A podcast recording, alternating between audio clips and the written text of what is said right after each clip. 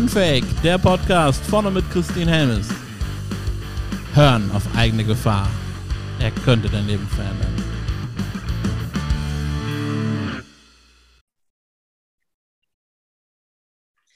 Ja, willkommen zur neuen Podcast-Folge. Und ähm, ja, ich mit einem Menschen, ähm, wo ich den Nachnamen so unfassbar schön finde.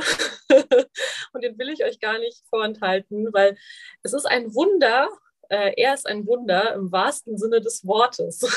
ich sitze hier mit Dietmar Wunder. Hallo Dietmar.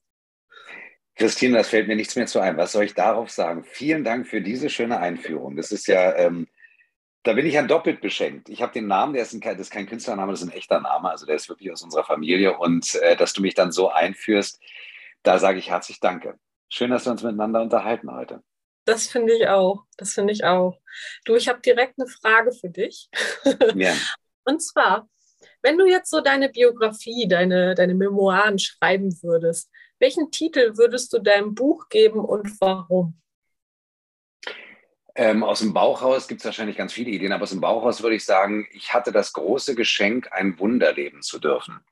Ähm, und meine Träume gleichzeitig. Weil ich kann nur sagen, wenn ich jetzt zurückblicke, mein Lebenslauf ist äh, sehr interessant, also nicht sehr interessant, um, um, mich wichtig zu machen, sondern einfach sehr interessant, weil ich ganz viel erlebt habe und ganz viel irgendwie durchlebt habe, positiv gesehen. Und dass ich heute sage, äh, rückblickend, was haben äh, Kinderkassettenhörspiele, mit ähm, der Schule Udo Lindenberg, ähm, einer Band, einem Optiker, einer Optikerausbildung, einem Studium ähm, in Germanistik und Geschichte und schließlich Schauspielunterricht und Schauspielstudium und Synchronsprechen und James Bond und Träume leben eigentlich mit Dietmar Wunder gemeinsam. Und das ist genau das, dass ich das alles äh, erleben durfte, schon von Kindheitsbeinen an, habe ich irgendwie was mit Stimme gemacht. Ich habe Kinderkassettenspiele mit Freunden uns äh, aufgenommen, da haben irgendwelche Geschichten uns ausgedacht. Ich habe Moderation auf dem Kassettenrekorder, dann aus dem Radio, sozusagen die Musik angesagt. Äh, und das habe ich dann weitergeführt. Und da gibt es so viel, was ich erleben durfte, dass ich jetzt rückblickend sage, ähm, ich habe zwar auch andere Sachen gemacht, also wie gesagt, ich habe äh, gejobbt, klar, weil, weil mein Schauspielstudium musste ich bezahlen. Äh, ich habe allerdings auch eine Ausbildung als Augenoptiker gemacht, habe da ganz viel gelernt ähm, und habe aber trotzdem gemerkt, mein Traum ist immer ein ganz anderer. Und ich habe bis Heute kann ich nur sagen, ich lebe meinen Traum. Ich gehe nicht arbeiten, sondern ich lebe meinen Traum, beziehungsweise vielleicht auch eine Art Berufung. Das sollen die anderen entscheiden, das sollt ihr entscheiden. Aber ich habe das große Geschenk, dass Träume wahr geworden sind in meinem Leben. Also wunderbar geworden sind. Ja. Ja, dein, da bist du ja in die richtige Familie reingeboren mit dem Namen. Ne? Da hast du recht, das stimmt absolut, absolut. Aber wie schön, äh, dass du das von dir sagen kannst. Also das können die wenigsten tatsächlich. Also viele Menschen äh, leben nicht ihren Traum, sondern leben einfach nur irgendwie ein Leben vor sich hin oder sind im Hamsterrad und äh, so gefangen. Und das ist so schön, dass du das von vornherein so sagst. Dankeschön. Also ich, ich weiß es allerdings auch wirklich sehr zu schätzen. Es ist nicht selbstverständlich. Ich hatte ganz viel tolle Begegnungen über diese langen Jahre in dem Beruf, aber auch davor und habe immer ganz toll erleben dürfen, dass, ähm, dass Menschen helfen. Und diese Hilfe habe ich versucht immer über die Jahre auch zurückzugeben, als ich jungen Schauspielern oder Schauspielerinnen dann irgendwie gesagt habe, pass auf, gib den Traum nicht auf.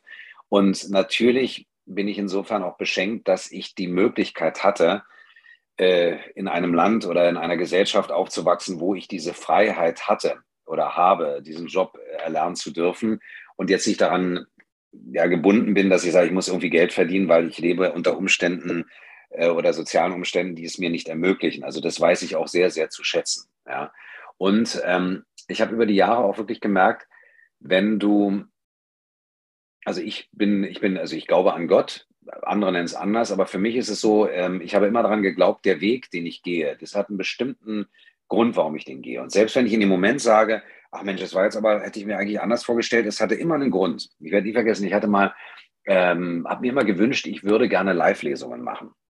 Mhm. Vor 2006 war das. Und dann habe ich, äh, wusste von einem Kollegen, Mann, ey, oder habe erfahren, der hat äh, irgendeinen Autoren gekannt und da hat er dann Live-Lesungen Live gemacht. Und ich dachte, hm, Mann, wäre das toll, wenn ich das auch machen könnte.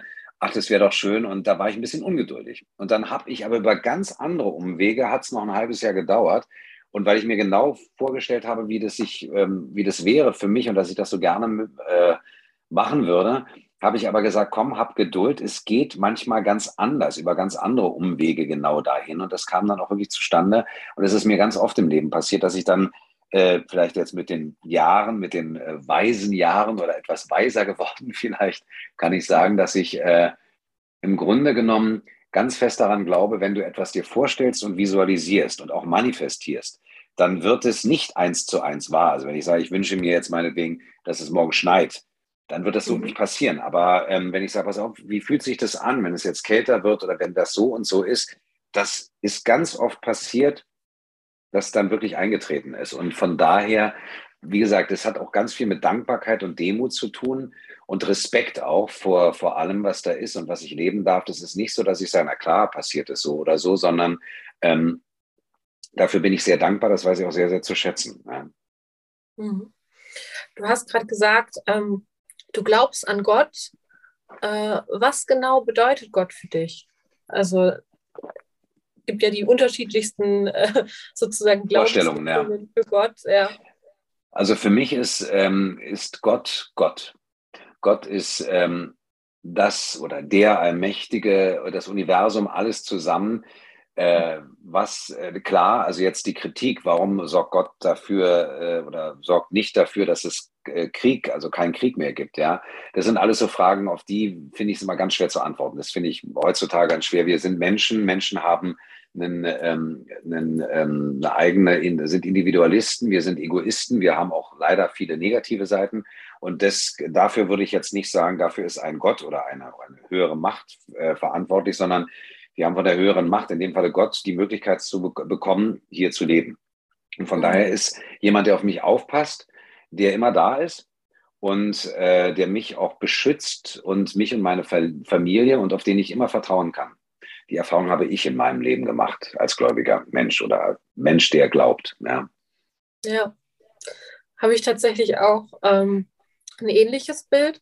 Und äh, die Frage, warum, also diese Frage nach dem, warum lässt Gott es zu, ähm, beantworte ich mir immer damit, Gott hat den Menschen die Freiheit geschenkt, den freien Willen. Ganz genau. Und ähm, ja, wir sind selbst dran schuld, dass wir es nicht hinkriegen, sagen wir es mal so. Ja. Und ja. du kannst in, du kannst, finde ich, in deiner kleinen Welt, was du machen kannst, ist wirklich, also ich versuche es in meiner kleinen Welt, äh, ein Leben zu leben, deswegen auch diese Begriffe von äh, Demut und Dankbarkeit und äh, helfen. Ich habe so viel geschenkt bekommen in meinem Leben, dass ich versuche wirklich ganz viel zu helfen, egal auf welchem Gebiet oder egal in welcher Situation, weil ich ähm, in dem Moment die Sachen bekomme oder bekommen habe, ähm, möchte ich das auch gerne. Es ist immer ein Geben und Nehmen. Und da habe ich äh, die Erfahrung in meinem Leben immer wieder gemacht, dass das was ganz Schönes ist. Es macht mich glücklich, andere anderen zu helfen, weil ich merke, dass die das glücklich macht und das macht mich wiederum glücklich.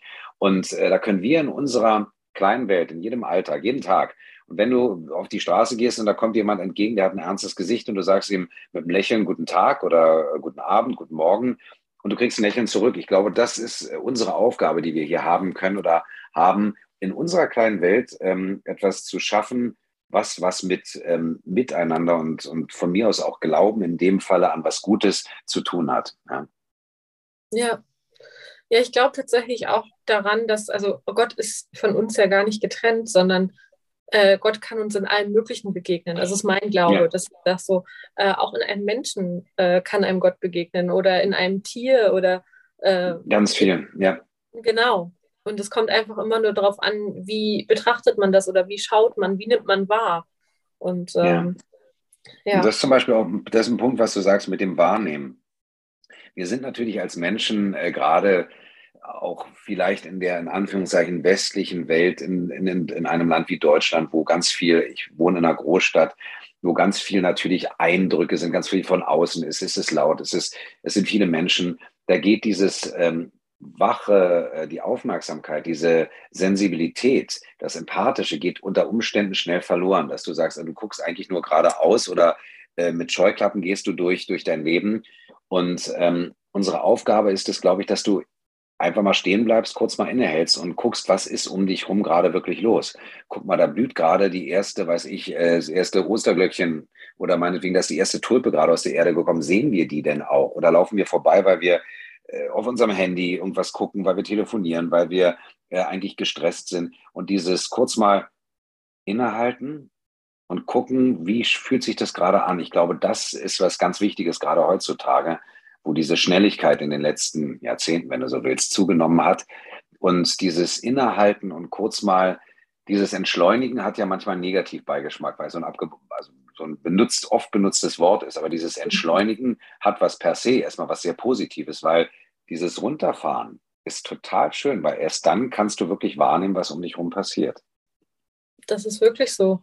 Und äh, Thema Entschleunigung, es ist so trivial, aber das Thema Atmen, ne? Also wenn wir ja. uns einfach nur mal darauf konzentrieren, dass wir atmen und das nicht als selbstverständlich sozusagen äh, also hinnehmen, passiert schon so viel. Und auch Stressentlastung passiert in dem Moment, wo wir uns einfach nur aufs Atmen konzentrieren. Manchmal sind die einfachsten Dinge die äh, effektivsten.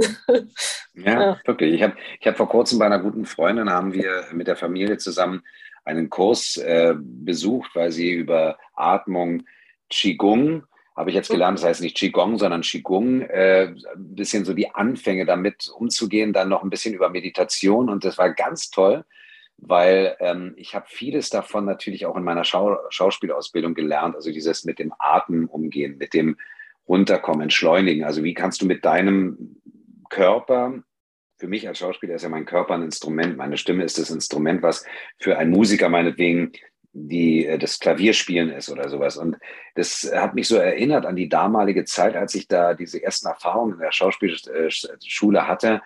Atmen, genau was du sagst, die Ruhe, kurz mal auch, wie spürst du deinen Körper, dieses Ding von wegen, du atmest im Bauch und spürst, dass da Wärme entsteht. Ich glaube, ja. das könnte, würde jedem von uns gut tun, wenn du das wirklich versuchst. Pass auf, am Samstag, jetzt kommenden Samstag, genau, wir machen jetzt den Podcast. Wir sagen jetzt mal alle, die zuhören, wir machen jetzt mal zusammen eine Task oder wie heißt es immer, irgendwie so eine, ja. eine Aufgabe. Die Atem also wir sagen, pass auf, Art, Atem Challenge. Wir machen am Samstag um, weiß ich nicht, sagen wir mal um 14 Uhr, äh, machen wir jetzt mal für, es reicht schon fünf Minuten, das reicht schon zehn Minuten. Ja. Äh, dass du sagst, okay, versuch mal einfach, kann ich das spüren? Und dann sagst du, nee, überhaupt nicht. Kannst du spüren? Ja, doch, warte mal. Wenn ich ganz ruhig bin und atme und an meinen Bauch denke, stimmt, da wird es jetzt wärmer. Und dann versuch mal das Gefühl zu haben. Und ich glaube, das ähm, zaubert einem jedem ein Lächeln aufs Gesicht, weil du sagst, ey, wie cool ist das denn bitte? Und ähm, ich habe nun das große Glück, dass ich in meinem Beruf ganz viel mit so Wahrnehmungen, ob ich jetzt als Synchronsprecher oder als Schauspieler oder als Vorleser tätig bin, dass ich ja ganz viele mit den wie ist meine Körperbewegung, wie, wie muss ich mich jetzt verhalten oder wie kann ich mich beruhigen oder wie kann ich aufgeregt klingen. Ähm, aber wenn du das halt nicht tagtäglich machst, weil du einen ganz anderen Beruf hast, dann ist es was ganz Schönes, weil das, da passieren mehrere Sachen. Erstmal lernst du kennen, deinen Körper einfach kennen, dass das funktioniert und du bist auf dich äh, konzentriert und fokussiert und dann plötzlich um dich rum ist eine ganz andere Atmosphäre und das hat was, äh, hat so ein Geben und Nehmen von Ruhe und gleichzeitig unheimlich Aufmerksamkeit und dadurch auch wenn du das öfter machst, dann wirst du auch merken, dass deine Instinkte wieder wach werden. Weißt du, wir haben, wir haben verlernt, in der Großstadt brauchst du nicht jetzt darüber nachzudenken, du im Wald, ich gehe spazieren, habe ich da gerade was gehört, ist das ein Wildschwein? Gut, bei mir in Berlin, da wo ich wohne, gibt es Wildschweine und das spürst du auch und dann fahren dir auch die Nackenhaare hoch, aber das hast du ja im alltäglichen, äh, wenn du jetzt um, also durch dich durch den Alltag bewegst, dann hast du das ja nicht. Und das ist ganz schön, äh, diese, diese Grundeigenschaften des Menschen wieder kennenzulernen. Also von daher, wir machen eine Atem-Challenge. Sehr gut. Ja, wirklich sehr, sehr gut, ja. Ja, du hast ja gerade gesagt, so das Thema äh, Schauspiel und da habe ich gerade so eine Frage bei mir reinbekommen. Und zwar, äh, wenn du jetzt unterschiedliche Rollen, also Synchronstimmen äh, sprichst, ja. also zum Beispiel, du sprichst ja die Stimme von James Bond oder auch eben Adam Sandler, wirst du dann zu dieser Person oder wie ist das? Also wie kann ich mir das vorstellen? Das, fühlst du dann wirklich in dem Moment dich so, wie äh, die Rolle geschrieben ist? Oder und was macht das mit dir? Also das also ja. es, es, ist natürlich so, ihr, ihr hört ja jetzt zu. Also das heißt, ich kann, äh, ich versuche es mal jetzt Audio 4 zu beschreiben, aber es ist wirklich so, dass ich in dem Moment ähm, Adam Sandler bin für mich, wie er die Rolle interpretiert oder Daniel Craig, äh, wenn er James Bond spielt. Ihr könnt mhm. euch das vielleicht so vorstellen, ich stehe einem Monitor oder einer Leinwand gegenüber und schaue in das Gesicht und auf den Körper des Schauspielers. Und es ist im Grunde so ein bisschen wie vor einem Spiegel stehen und meinem alter Ego, in dem Fall meinetwegen Daniel Craig als James Bond, ins Gesicht zu sehen.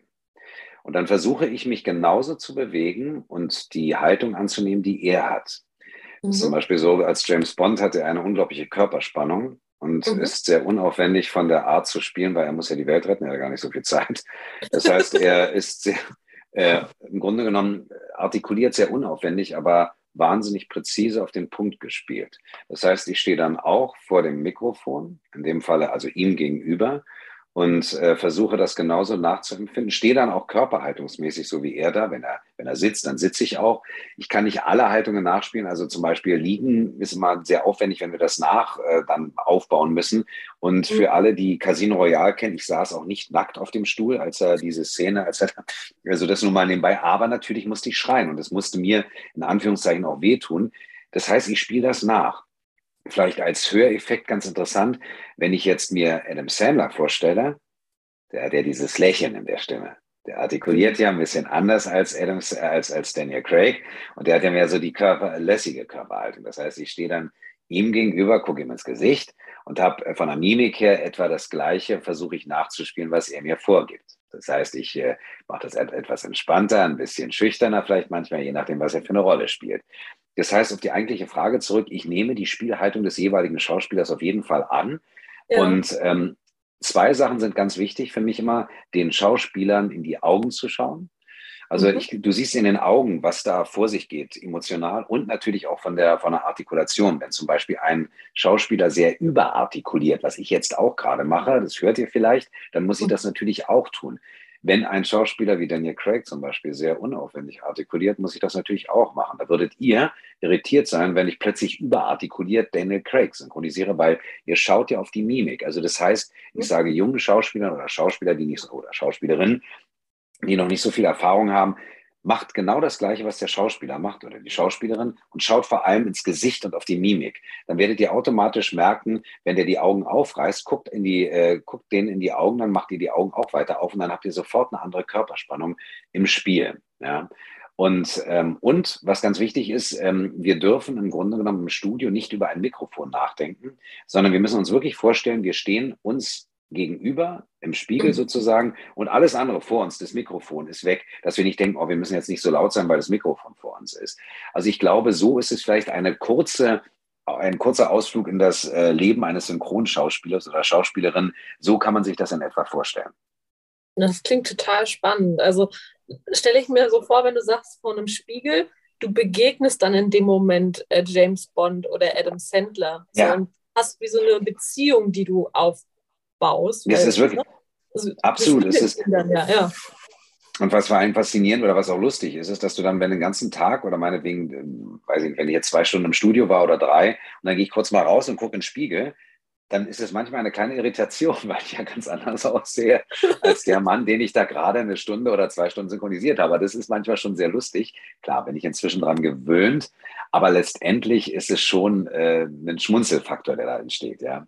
Und ja. Ähm, und du hast recht, also es ist zum Beispiel auch wirklich so, wenn ich jetzt, weil die Leute mich auch öfter fragen, wie ist denn das, äh, Adam Sandler, musst du dich dann eine Woche vorher reinversetzen, jetzt wieder den nächsten Adam Sandler-Film zu synchronisieren? Ich so, nee, das ist im Grunde genommen so, wie ich treffe einen Kollegen, mit dem ich schon ganz lange zusammenspiele. Ich habe ähm, letztens nachgeschaut, ich glaube, ich, seit 2002 synchronisiere ich Sandler. Ja, Adam Sandler, das sind jetzt 21 Jahre, wenn du so willst. Ja. Wow. Und, äh, und das ist, oder 22 Jahre. Und das ist so toll. Das ist wirklich so, als würde ich mit ihm schon ganz, ganz lange zusammenspielen. Mit, mit Daniel Craig, 2006 mein erster Bond mit ihm. Also auch schon so lange. Und es ist wie Kollegen wieder treffen und sich dann äh, im Grunde genommen reinfinden. Und ähm, es ist meistens auch so, weil wir gefragt werden, wie gesagt, bereitest du dich dann vor, musst du dich in die Stimmung bringen. Die eigentliche Arbeit ist beim Synchronisieren wirklich der das unmittelbare Nachempfinden, was du gerade vorgespielt bekommen hast. Ja? Mhm. Es kann ja auch sein, dass ich jetzt Leute synchronisiere, die ich nicht kenne, weil ich dann äh, als Gast in irgendeiner Serie bin oder in einem Film und dann kenne ich ja den Schauspieler jetzt noch nicht so, wie ich meinetwegen einen Sandler kenne oder einen Don Cheadle oder Sam Rockwell. Und das heißt, ich muss dann in kürzester Zeit umnehmen, äh, umsetzen und abnehmen, was der Schauspieler mir vorgibt. Und das ist vielleicht das Handwerkszeug, was beim Synchronisieren so interessant ist. Das ist was ganz anderes, als was du auf der Bühne können musst oder meinetwegen vor der Kamera. Das sind immer ganz mhm. eigene äh, Handwerksfähigkeiten, die du haben musst oder solltest, jedenfalls sagen wir mal so. Und ähm, aber du spielst dann schon die Rolle nach, das stimmt schon. Also du bist dann in dem Moment diese Figur. Ja. Mhm. Und wenn du dann eben auch jetzt sagst, du hast ihn jetzt schon, ich glaube, 21 Jahre hast du gerade eben gesagt, ne? Bist du da ja. mit Adam Sandler sozusagen äh, zusammen im Kontakt. Äh, du erlebst dann ja auch unglaublich viel. Also rein, rein ähm, zwar natürlich nur irgendwie im Kopf, aber alles, was Adam Sandler erlebt in den Filmen, erlebst du ja dann quasi mit, oder? Ja, absolut. Also ich bin zum Beispiel ein, ein, ein äh, Schauspieler, der wirklich den Film, also jetzt nachdreht. Nicht, dass ich mir einbilde, ich bin Daniel Craig und stehe da irgendwie äh, mit einem Smoking und Champagner vom Aston Martin. Ja. Ähm, aber natürlich stelle ich es mir schon vor. Also natürlich drehe ich den Film in dem Moment für mich nach. Ich empfinde das nach. Genau. Das ist auch wirklich authentisch. Das ist für mich äh, etwas, was ich mir in den 1990 habe ich am 17., glaube am 17. Juli 1990 habe ich meinen ersten Take gesprochen. Und seitdem, also es ist auch schon lange, lange Zeit, ähm, ist es bis heute so. Ich gehe ins Studio beim, beim Synchronisieren oder auch egal, was ich sonst mache und habe immer noch wahnsinnig viel Spaß daran und erlebe das in dem Moment genauso wie vor 30 Jahren mit. Ja? Als ich jetzt zum Beispiel den, der jetzt gerade aktuell läuft, der Murder Mystery 2, den hatte ich ja. Äh, äh, ja gerade erst vor kurzem synchronisiert und ich kam ins Studio und habe mich riesig drauf gefreut, weil ich dachte, Mann, ey, super. Und das hatte den gleichen Spaßfaktor wie meinetwegen, äh, als wir die Wutprobe gemacht haben mit Jack Nicholson. Also das heißt, ich, es ist bis heute so, dass es wirklich ähm, nachempfunden ist und ich gehe dann ins Studio und ich bin dann der Schauspieler und spiele das nach und gehe mit einer unglaublichen Freude und einem immer noch so einem äh, jugendlichen Wahnsinn, wenn du so willst, aus dem Studio raus, ja. Ja. Und merkst du auch, dass die Figuren, die du sprichst, dass das auch immer wie so ein, ja, so ein Teil von, von dir ist oder dass es auch was mit dir selber irgendwo zu tun hat? Vielleicht manchmal dir vielleicht auch eine Frage beantwortet, die du irgendwie schon länger hattest oder dass da irgendwie so eine Connection ist. Verstehst du, was ich meine? Ja. Ähm, sagen wir mal so, was wirklich interessant ist, ist, dass ähm, das schönste Kompliment, was ich bekommen kann und, und auch bekommen habe, ist, dass äh, viele Leute sagen, Dietmar, wenn du, wenn die jetzt Adam Sandler auf Deutsch hören, dass sie meinen, Dietmar, du gibst Adam Sandler auf Deutsch auch was ganz Sympathisches mit, ja, auch wenn er manchmal seine Komödien spielt und manche Leute sagen, es ist vielleicht too much, ähm, aber trotzdem, dass du mit deiner Art, wie du ihn interpretierst auf Deutsch, dass das ähm, eine ganz positive, also ganz positive Haltung hat. Und das ist für mich dann vielleicht der Ausdruck davon, dass ich meinen persönlichen Teil dem auch zugebe, wenn man so will. Bei Daniel Craig genauso. Einige meinten auch schon zu mir, Dietmar, Daniel Craig, Bond ist durch dich auf Deutsch was ganz, ganz Sympathisches, auch was Warmes. Klar, ja ist ja auch mal böse oder beziehungsweise wenn er, wenn der Böse kommt, muss er auch böse sein. Aber unabhängig davon, dass es was ganz Warmes hat, was ganz äh, Charmantes auch, das kann ich natürlich schwer beurteilen, weil klar höre ich mich und ich kann es professionell beurteilen. Es hat funktioniert, wie wir uns das vorgestellt haben, aber ich sage jetzt auch nicht, ich gucke in den Spiegel und sage, wie toll siehst du denn bitte aus? Das heißt, ich höre mir auch nicht selber zu und sage, ach, du klingst auch ganz toll. Also das, das müsst ihr entscheiden. Aber ich merke natürlich durch so eine Kommentare, dass das funktioniert. Und auf die Frage, ob ich Fragen dadurch beantwortet bekomme, sagen wir mal so, jeder Film ist ja natürlich ein Abenteuer und eine, eine Abenteuerreise, wenn du so willst. Und mhm. ähm, jeder Film hat natürlich äh, Dramat also von der Dramaturgie her Höhepunkte, ganz schlimme Situationen oder ganz lustige Situationen. Und natürlich erlebst du sowohl als Zuschauer oder Zuschauerin aber auch ich als Schauspieler, der das mhm. dann begleitet, äh, habe natürlich gehe ich diese Katharsis mit. Also ich gehe diesen Weg der Entwicklung einer Figur mit und mhm. ähm, sicherlich, wie gesagt, also James Bond ist natürlich immer äh, überzo also überzogener, ist, jeder von uns ist irgendwie James Bond. Und mhm. natürlich, wenn du die Welt rettest, äh, gibt mir das das Gefühl, okay, wenn du in manchen Situationen so und so reagierst, ähm, kannst du ja dir mal merken. Natürlich jetzt nicht im Sinne von, äh, nimm eine Clown ein Auto und fahr dem Bösewicht hinterher, das nicht. Aber dass, dass man halt, dass man sagt, okay, weißt du, ach, das ist ja ein Ansatz vom Denken her, äh, der ist total interessant. Ja. Es gab zum Beispiel einen ganz tollen Film, oder gibt es mit Don Schiede und Sam Rock, ähm, äh, Adam Sandler. Und zwar, der heißt Die Liebe in mir. Und mhm. der spielt Adam Sandler eine sehr ernste Rolle, also gar nicht lustig. Und, mhm. äh, und Don Schiedel, den ich eigentlich auch spreche, durfte ich da nicht synchronisieren, weil ich Adam Sandler synchronisiert habe. Und das ist ein ganz ernster, nachdenklich stimmender Film. Und da lernst du auch. Also da geht der, die Hauptfigur, also beide, Adam Sandler und, und Don Schiedel, gehen beide aber wahnsinnig viel Ende Veränderungen durch. Und da kannst du im Grunde genommen für dich selber auch mitnehmen, weißt du was, ja immer offen. Und äh, lass dir auch, geh manchmal aus deinem Hamsterrad, tritt mal raus oder aus deiner Komfortzone und sei mal ein bisschen offen für Veränderungen. Und ich glaube, das kannst du aus jedem Film mitnehmen und das sicherlich nehme ich das auch mit. Das ist wahrscheinlich so, jeder, der ein Buch liest oder ein Hörbuch hört oder ein Hörspiel hört oder einen Film sieht oder ein Stück Musik hört, da gehen wir alle mit bestimmten Empfindungen rein und gehen auch wieder raus. Ja, mhm. ja auf jeden Fall. Gab es auch schon äh, Synchronrollen, die dir angeboten wurden, wo du dann gesagt hast, nee, das äh, lehne ich ab, äh, weil es irgendwie mit dir nicht gematcht hat oder du dich nicht wohlgefühlt hast oder irgendwas? Also ich habe äh, eigentlich, ich glaube, drei oder viermal was abgesagt, aber das hatte meistens damit zu tun, das waren Computerspieler am Anfang dieser Ego-Shooter-Entwicklung bei Computerspielen. Da waren unsere Kinder noch klein. Mhm. Und da war es so, dass ich sagte, ich kann es von meinem, ich will nicht, dass sie das spielen. Äh, ich mhm. finde, es geht ja nur darum, rumzuballern. Und da habe ich zweimal abgelehnt. Ja, ich habe dann danach Videospiele gemacht, die auch in Anführungszeichen in Richtung Brutalität gehen.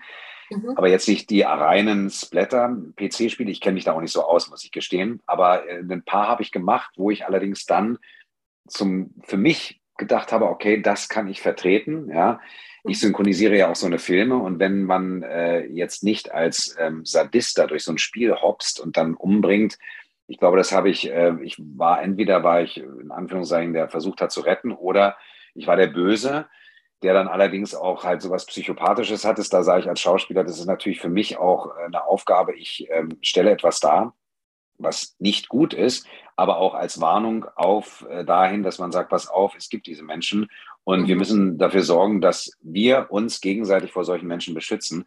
Und als Schauspieler sehe ich das natürlich als Herausforderung. Das hat nichts mit mir persönlich zu tun, dass ich, wenn ich jetzt äh, Psychopathen lese, spiele oder wie auch immer, dass ich dann so bin, ja, sondern das ist ein Teil von mir, dass ich äh, als Schauspieler umsetze, um auch äh, vielleicht eine Warnung zu geben, das sollten wir nicht tun. Ja. Mhm. Und äh, ja, also das sind die Sachen, die ich abgesagt habe. Und dann habe ich auch mal was abgesagt von mir aus, wo ich sage, da kann ich nicht, da stehe ich nicht hinter, weil es eine Art von äh, schreierischer Aufmachung war, wo ich sagte, das ist jetzt, das bin ich als Typ Mensch nicht. Und deswegen habe ich das auch abgelehnt. Aber ansonsten muss ich gestehen, hatte ich das große Glück und das große Geschenk bisher immer, Rollen angeboten zu bekommen, die ich äh, gerne gespielt habe und die dann auch ähm, anscheinend gut funktioniert haben mit mir. Ja.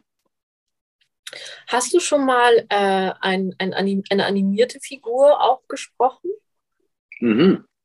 Ja, und zwar muss ich jetzt gerade mal meine erste überlege gerade, klar, ganz früher habe ich auch einen Zeichentrick gemacht. Und dann gab es mal eins, ich weiß leider nicht, wie die Serie hieß. Das war, ging um, um einen Delfin und da war ich Froschmaul. Da war ich so ein, und das habe ich total gerne gemacht, weil ich habe mir dann überlegt, wie spricht der denn? Weil so ein Frosch hat natürlich einen anderen Ausdruck vom Gesicht her und vom Mund. Und das hat total Spaß gemacht, das weiß ich noch. Das muss in den 90ern gewesen sein, irgendwie Mitte 90. Und dann habe ich mal, gab es diesen wunderbaren Film Kleine wie hieß der, große Fische, kleine Hai oder kleine, ja. äh, kleine Fische, große Haie. Da war ich äh, Lenny, der ähm, vegetarische Hai. Ach nein. Und das war ein, ja, das war, das war super lustig. Das hat so einen Spaß gemacht, diese, ja. diese, den Hai, der halt ein Vegetarier sein will, ja. den zu synchronisieren, großartig, das.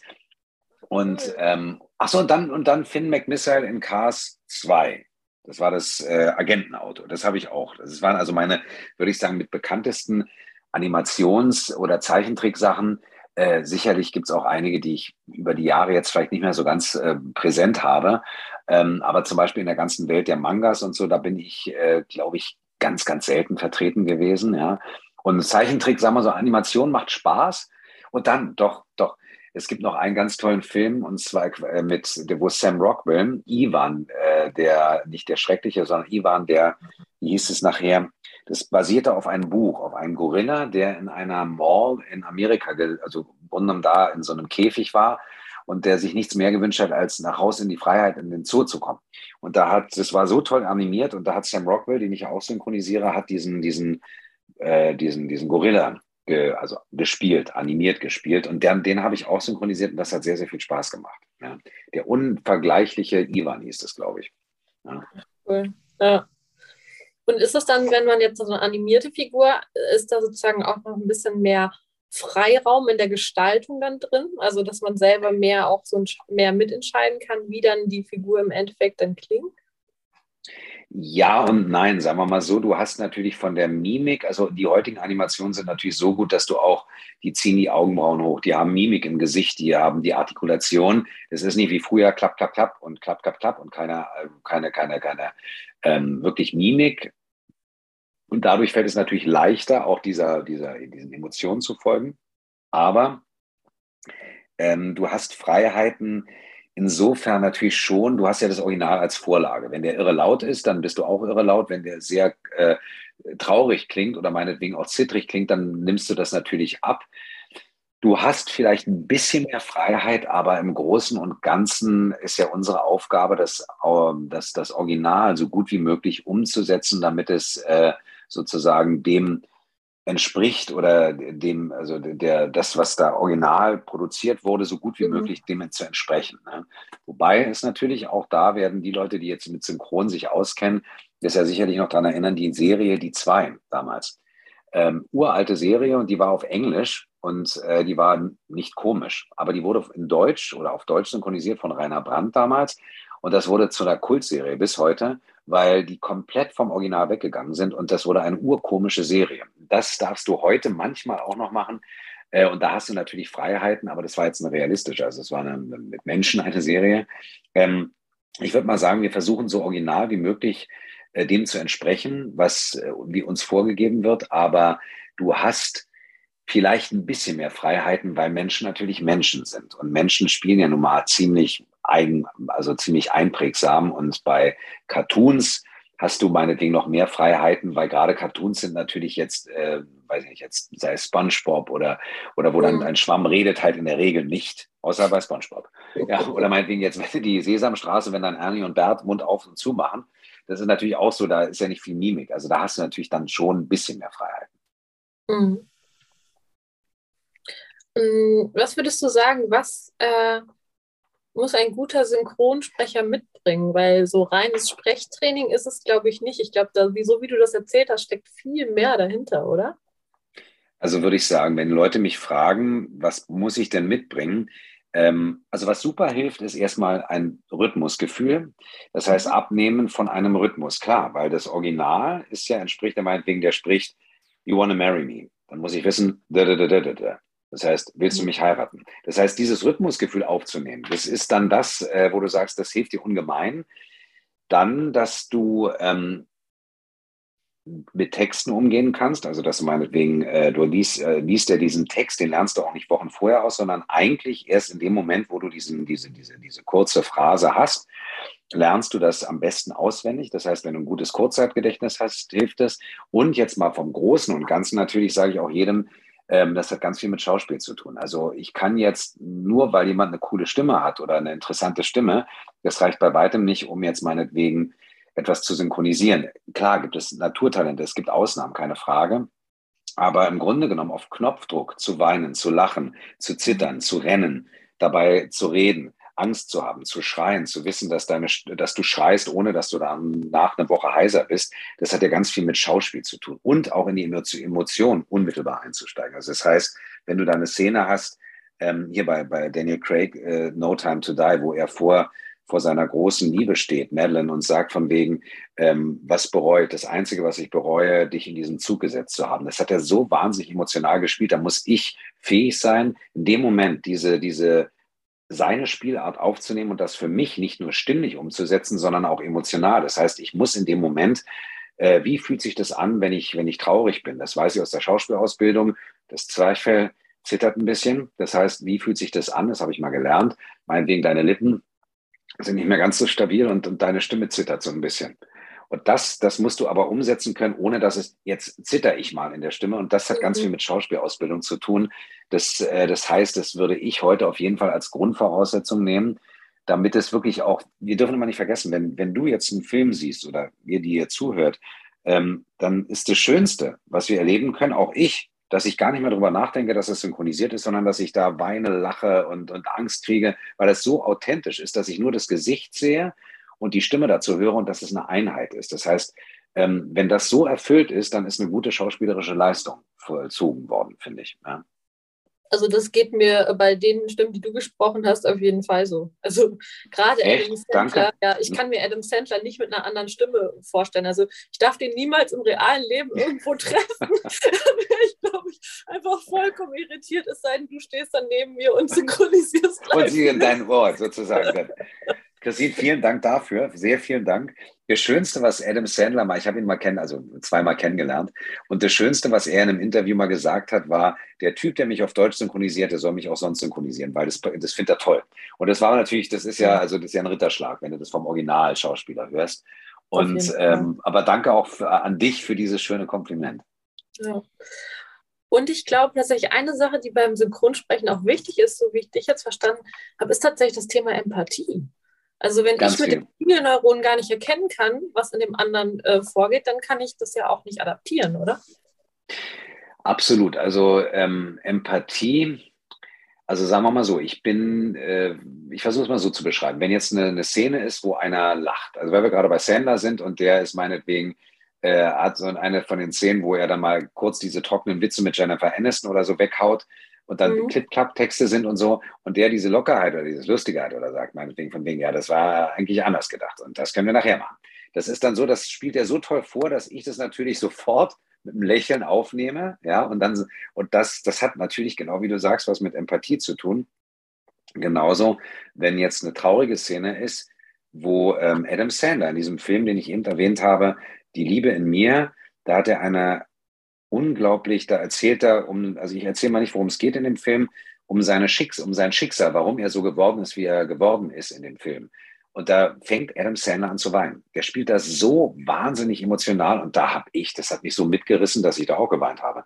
Und das hat, wie du sagst, auch wieder was mit Empathie zu tun, mhm. dass du da empfänglich bist für Situationen, Schwingungen, die dir entgegenschlagen von Menschen, nicht nur von Menschen. Du sagtest vorhin, äh, von Tieren, von, von, von, von, von der Natur, ja.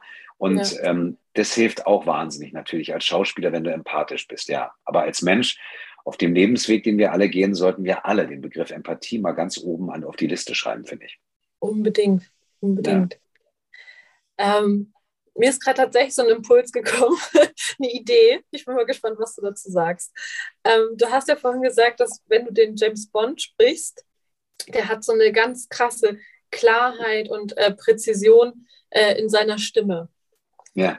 Ähm, wärst du bereit, unseren Hörern mit dieser James Bond-Stimme, diese, diese Klarheit und diese ähm, Direktheit hat, einfach mal spontan etwas mitzugeben, wo du sagst, das ist wichtig, äh, dass wir da immer dran denken oder, oder dass wir uns daran ja. erinnern?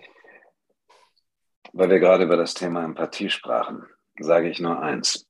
Ich bin vielleicht derjenige, den die Welt am meisten kennt, als der, der die Welt rettet. Aber ich behaupte mal, dass jeder von uns, auch ihr, jeden Tag ein bisschen James oder Jane Bond seid und mit Empathie, mit Respekt und mit Dankbarkeit und voller Freude und Sonne im Herzen durch das Leben gehen könnt. Und das wünsche ich euch von Herzen, das würde ich gerne mit euch teilen. Und ich fahre jetzt wieder nach London und trinke einen Martini. So. Wow, das ist so cool.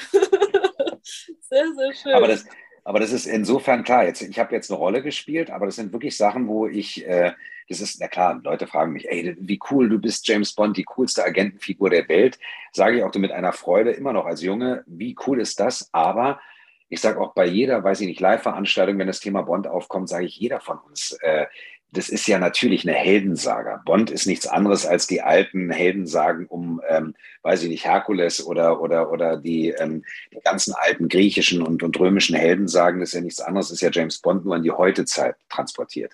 Und jeder von uns ist fähig, glaube ich, in unserem Alltag. Und wenn du vor die Tür gehst, und da ist meinetwegen, da liegt ein Regenwurm, gestern, Regenwurm auf der Straße, und ich denke, diesen Regenwurm, den rettest du für die Natur. Den lässt du nicht liegen, damit er überfahren wird, sondern packst du an die Seite. Das ist auch ein bisschen James Bond, oder? Auf jeden Fall. Auf jeden Fall. Ich glaube tatsächlich, dass, dass die kleinen Dinge oft sogar, ähm, ich will nicht sagen mehr zählen, aber mindestens genauso viel ja. zählen. Absolut. So. Also wenn, weil ich vorhin auch sagte, dieses mit dem Lächeln, ja, wenn du wirklich merkst, da kommt jemand entgegen, der guckt traurig und du lächelst diesem Menschen ins, äh, einfach lächelst, lächelst du entgegen oder lächelst an und du kriegst ein Lächeln zurück, dann bin ich, behaupte ich, dass diese positive Energie, die schwappt über, die kommt zurück und das ist schon mal ein bisschen mehr Sonnenschein im Leben. Ja? Auch die nächste Übung, Challenge, Fahrstuhl-Challenge.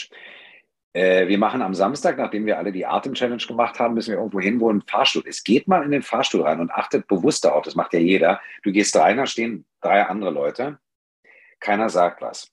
Geht mal rein und sagt bewusst mit einem freundlichen, nicht aufdringlichen, sondern einfach so, guten Tag oder hallo.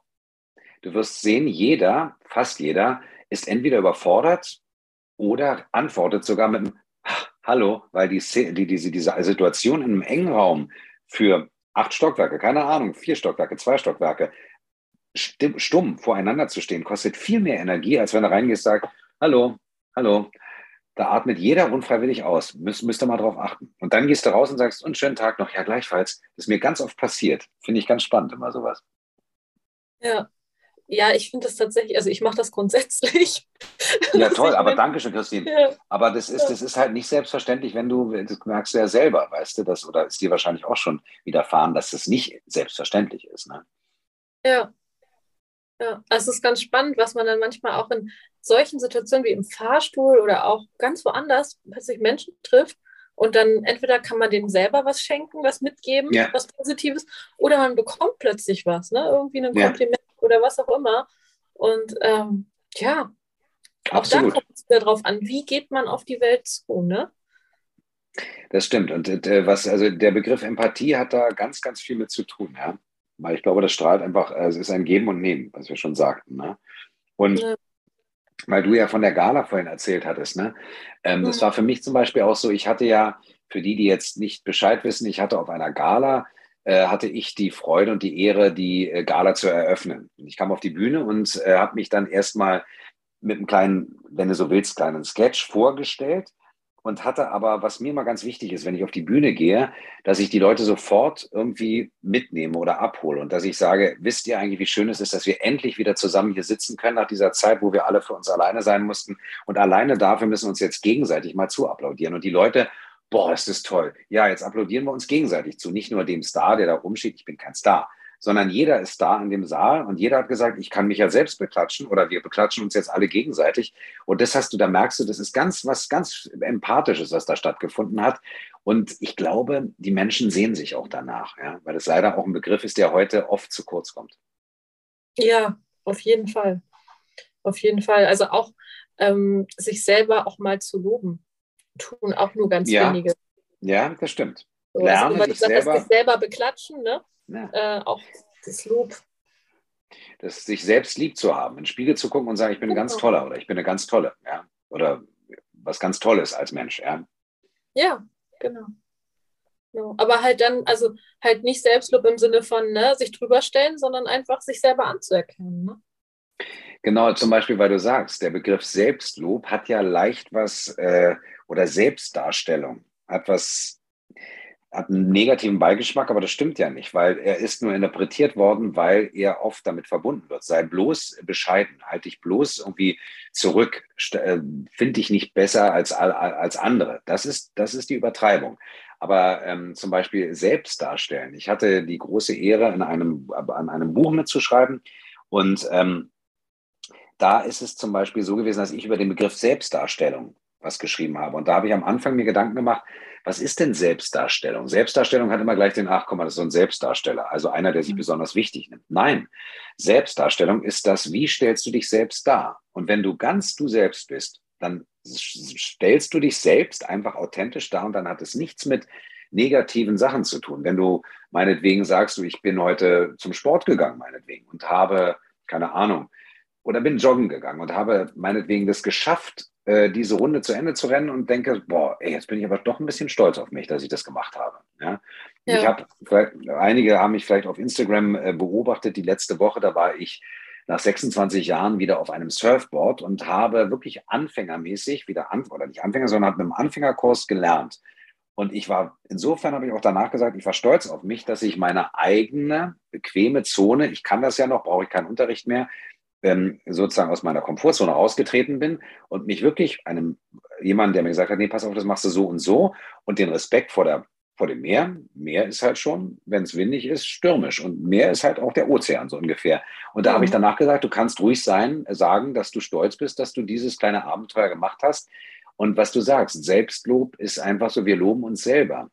Und nicht mit dem, wie toll ich bin. Das ist wieder die überzogene Sache. Und ich glaube, ähm, wenn wir uns gegenseitig einfach immer, entscheidend ist, dass du dich immer gegenseitig, oder gegenseitig, wenn du einen Gegenüber hast oder selbst kurz reflektierst, Hast du dich jetzt zu sehr in den Mittelpunkt gestellt? Okay, vielleicht ein bisschen zu viel, aber eigentlich ist dieses sich selbst mögen und selbst sagen, was das ist toll, was du gemacht hast, das ist was Positives, weil du liebst dich ja selber und dadurch kannst du besser auch noch andere lieben, finde ich. Genau, und äh, tatsächlich, wenn wir einfach so sind, wie wir sind, also deswegen ja auch unfake, ne? ungefälscht, mhm. ähm, ja, ja. dann können wir der Welt unglaublich viel geben. Also unserem Umfeld tut es am aller, allerbesten, wenn wir so sind, wie wir sind und nicht so, wie wir denken, dass wir sein müssten. Zum Beispiel ist interessant, fällt mir dazu ein, was äh, von wegen sich selbst mögen. Ja? Wenn du, äh, jeder von euch ist ja bestimmt mal mit dem Flugzeug geflogen und da ist ja die Sicherheitsanweisung ähm, oder die dann sozusagen die Hinweise. Und da wird ja bei jedem, äh, das hat mich immer äh, am Anfang interessiert und irritiert, wenn die Sauerstoffmasken rausfallen, als erstes dir selber die Sauerstoffmaske geben und dann anderen helfen. Ja. Ich bin jemand, ich helfe eigentlich lieber erst anderen, bevor ich mir selber helfe. Aber wenn ich vorher umfalle, kann ich dem anderen nicht mehr helfen. Das heißt, denke an dich selber, sprich, versuche selbst erstmal Luft zu bekommen, dann hilfst du natürlich als erstes dem anderen. Aber diesen Ansatz, hab dich selber lieb, dann kannst du andere auch lieb haben. Ich glaube, das ist so ein, so etwas, wenn man mal ein bisschen länger darüber nachdenkt, hat es nichts mit Egoismus im Sinne von egozentrisch zu tun, sondern nur, ich achte auf mich selber, damit ich anderen mit so einem Gefühl von, ach, jetzt fühle ich mich gut, jetzt habe ich geholfen, ähm, weiterhelfen kann. Natürlich nicht, indem ich sage, okay, oh, jetzt ist es zu spät, der andere ist leider doch schon, sondern dass du, dass du sagst, okay, ich achte erstmal auf mich selber, dann kann ich helfen. Und das ist, glaube ich, etwas, was wir wie gesagt, nicht egozentrisch, sondern egoistisch im positiven oder im gesunden Bereich ist nichts Falsches. Sich selbst lieb haben, dann habe ich auch ein ganz anderes Gefühl anderen gegenüber.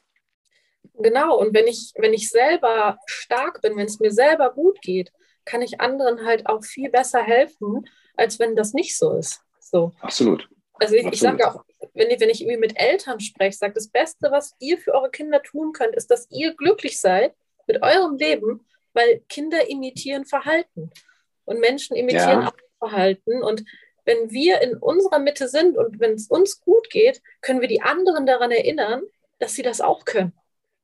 Absolut, absolut.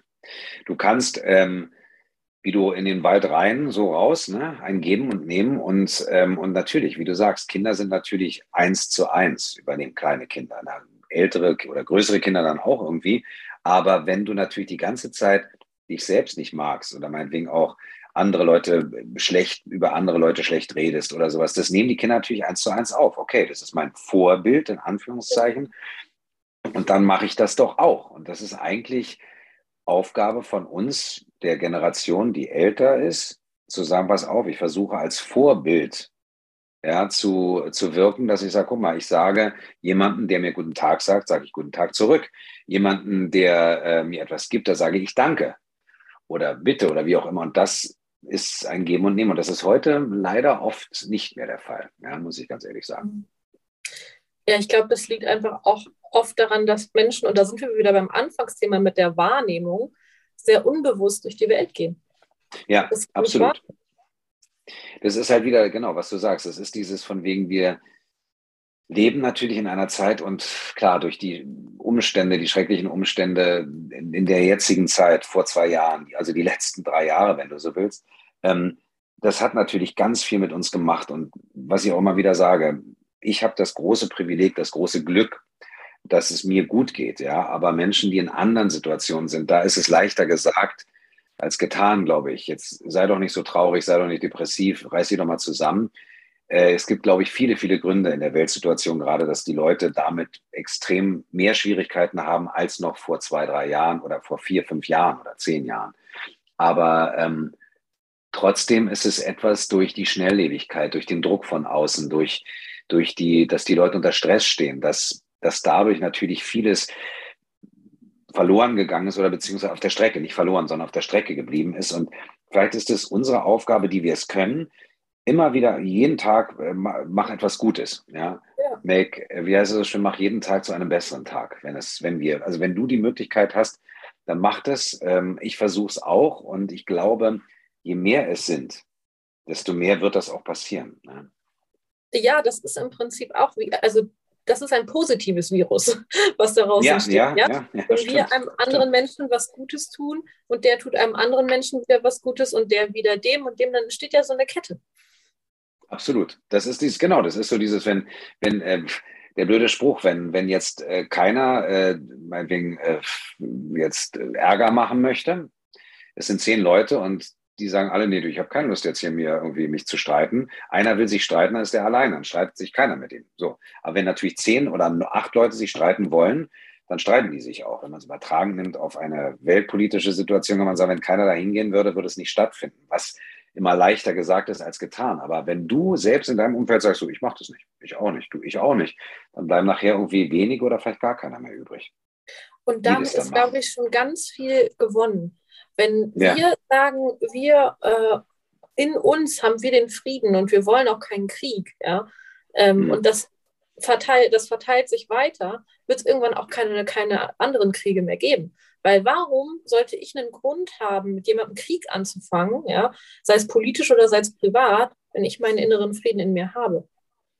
Das Absolut. Ich meine, das ist großes, großes Thema natürlich, ja, weil da stehen natürlich noch ganz andere Sachen dahinter. Aber selbstendlich, wenn du die runter reduzierst, es gab mal irgendwann, den Spruch gibt es natürlich immer noch, stell dir vor, es wäre Krieg und keiner geht hin. Ja, ist zwar von damals, ja, den, den war auch schon in meiner Zeit irgendwie, aber es ist letztendlich so einfach es klingt, es ist wahnsinnig schwer, aber es ist auf der anderen Seite doch wieder so einfach. Leichter gesagt, wie gesagt. Also ja. Leute, die in Kriegssituationen sind, ähm, den Satz, den zu sagen, die werden ja wahrscheinlich ganz andere Geschichten erzählen. Aber rein, wie gesagt, wir sind jetzt in unserem, in unserer kleinen Welt, ja, ja. wir jetzt hier die wir jetzt genau. reden oder die ihr zuhört. Und wenn wir alle sagen, pass auf, wir machen Atem-Challenge, Fahrstuhlaktion und sagen noch ab morgen, machen wir mal eine Woche lang, wir streiten uns mit keinem. Oder wenn, dann denkst du einmal drüber nach und sagst, nee, das war es jetzt nicht wert. Und du tust jedem einen Gefallen jeden Tag oder wie auch immer. Ja. Ich glaube, da wär, wirst du, wird man merken, dass es so eine, wie so eine Kettenreaktion auslöst und das ist was Gutes, finde ich. Ja. Ja, also ich glaube, ähm, also sich nicht zu streiten bedeutet halt nicht, dass man nicht für seine, seine Dinge einsteht.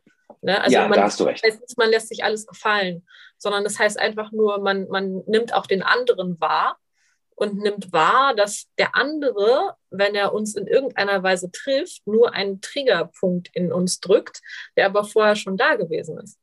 Und Ne? Ja, du hast absolut, ich meine, klar, man darf jetzt auch nicht sagen, das ist, hast du auch vollkommen recht, dass man jetzt mal einstecken soll, wenn man sich irgendwie ungerecht behandelt fühlt. Aber genau auch da ist wieder genau wie mit dem Selbstlob oder der Selbstdarstellung oder wie auch immer. Ähm, ja. Natürlich sagst du, pass auf, das war jetzt doof. Ja, fand ich jetzt, habe ich mir, hat mich echt geärgert. Oder jemand anders sagte, du, das war, fand ich jetzt nicht toll.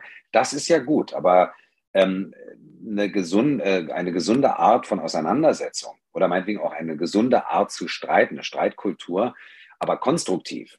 Das genau, ist ja nichts Verkehrtes, ja. Richtig, und, äh, ja. Aber da ist halt auch die Grenze wieder, so wie beim Selbstlob oder bei dem, sag mal, man kann es, wenn man die Grenze überschreitet, dann ist es zu viel. Wenn man einfach provokant sagt, ich will mich einfach streiten, weil ich so bin, ist es kontraproduktiv, um es mal so zu sagen. Ja. Ja, ich glaube, in dem Moment, wo wir, wo wir dem anderen eine Schuld zusprechen, da wird es ja. dann toxisch. Ja, genau. Da ist es genau. dann kein konstruktiver Streit mehr. Ja. Oder ne, dieses unbedingt Recht haben wollen. Auch das ist ein egoistischer Charakterzug des Menschen, glaube ich. Aber das hat uns zu vielen positiven Sachen gebracht, aber bringt uns auch leider immer wieder zu negativen Sachen. Das ist einfach so. Ja. Das stimmt, das stimmt, ja. Oh Mann, du, wir haben jetzt, glaube ich, schon fast eine Stunde äh, miteinander gesprochen. Die Zeit ist verflogen. Das ist der Super. Wahnsinn. Ja, ist so toll, schön. oder? Ich finde es ja, so schön. Ja. Ich, ich liebe das einfach. Das ist äh, ganz, ganz, ganz toll. Aus dem Grund stelle ich dir jetzt auch schon äh, die letzte Frage und hoffe, dass wir das Gespräch an anderer Stelle irgendwann weiterführen. Weil Sehr ich gerne. kann noch stundenlang mit dir reden. Ähm, Dankeschön. Die letzte Frage ist, äh, lieber Dietmar, wusstest du schon, dass du ein Geschenk für diese Welt bist? Das, das macht mich jetzt aber sprachlos. äh, nein, das wusste ich nicht. Und äh, dann, dann sage ich von Herzen, ähm, Dankeschön, da fehlen mir jetzt mal kurz die Worte. Das, ähm, weil ich das Leben als Geschenk empfinde und wenn ich das irgendwie auf diese Art zurückgeben kann, dann sage ich von Herzen Danke dafür. Das tust du auf jeden Fall. Ja. Dankeschön. Wow. Sehr gerne. okay, ja, dann verabschieden wir uns für heute und äh, hören uns bestimmt äh, bald wieder. Macht's gut und denkt an unsere Challenges, die wir aufgestellt haben. Ganz genau. Wir können uns ja gegenseitig, wie heißt es immer so, auf den Social Media Kanälen uns gegenseitig mitteilen, ich habe es geschafft oder das haben wir so und so gemacht oder wie auch immer. Ja. Ah, das Sehr cool. gerne. Entsteht eine ganze Welle an Menschen, die in Fahrstühlen plötzlich miteinander reden. Wie heißt es genau? Wie heißt es? Flashmob-mäßig, weißt du so? Ja. War doch mal eine Zeit lang, ne? Genau. Christine, von Herzen kann ich nur sagen, es war ein wunderschönes Gespräch und äh, das fand ich auch. Alle, die zu, genau, alle, die zugehört haben, ich hoffe, euch hat es auch gefallen, aber vor allem, es war eine ganz, ganz schöne Begegnung. Auch jetzt, wie sagt man so schön, virtuell über die ähm, Social Media Kanäle oder über das Audiovisuelle. Ja. Vielen Dank dafür. Auf jeden Fall. Oh. Und das war's auch schon wieder mit einer Folge Unfake, dem Podcast, der dein Leben verändert. Vorne mit Christine Helmes. Und damit du keine Folge verpasst, denk dran, abonnieren und teil die Botschaft in der Welt.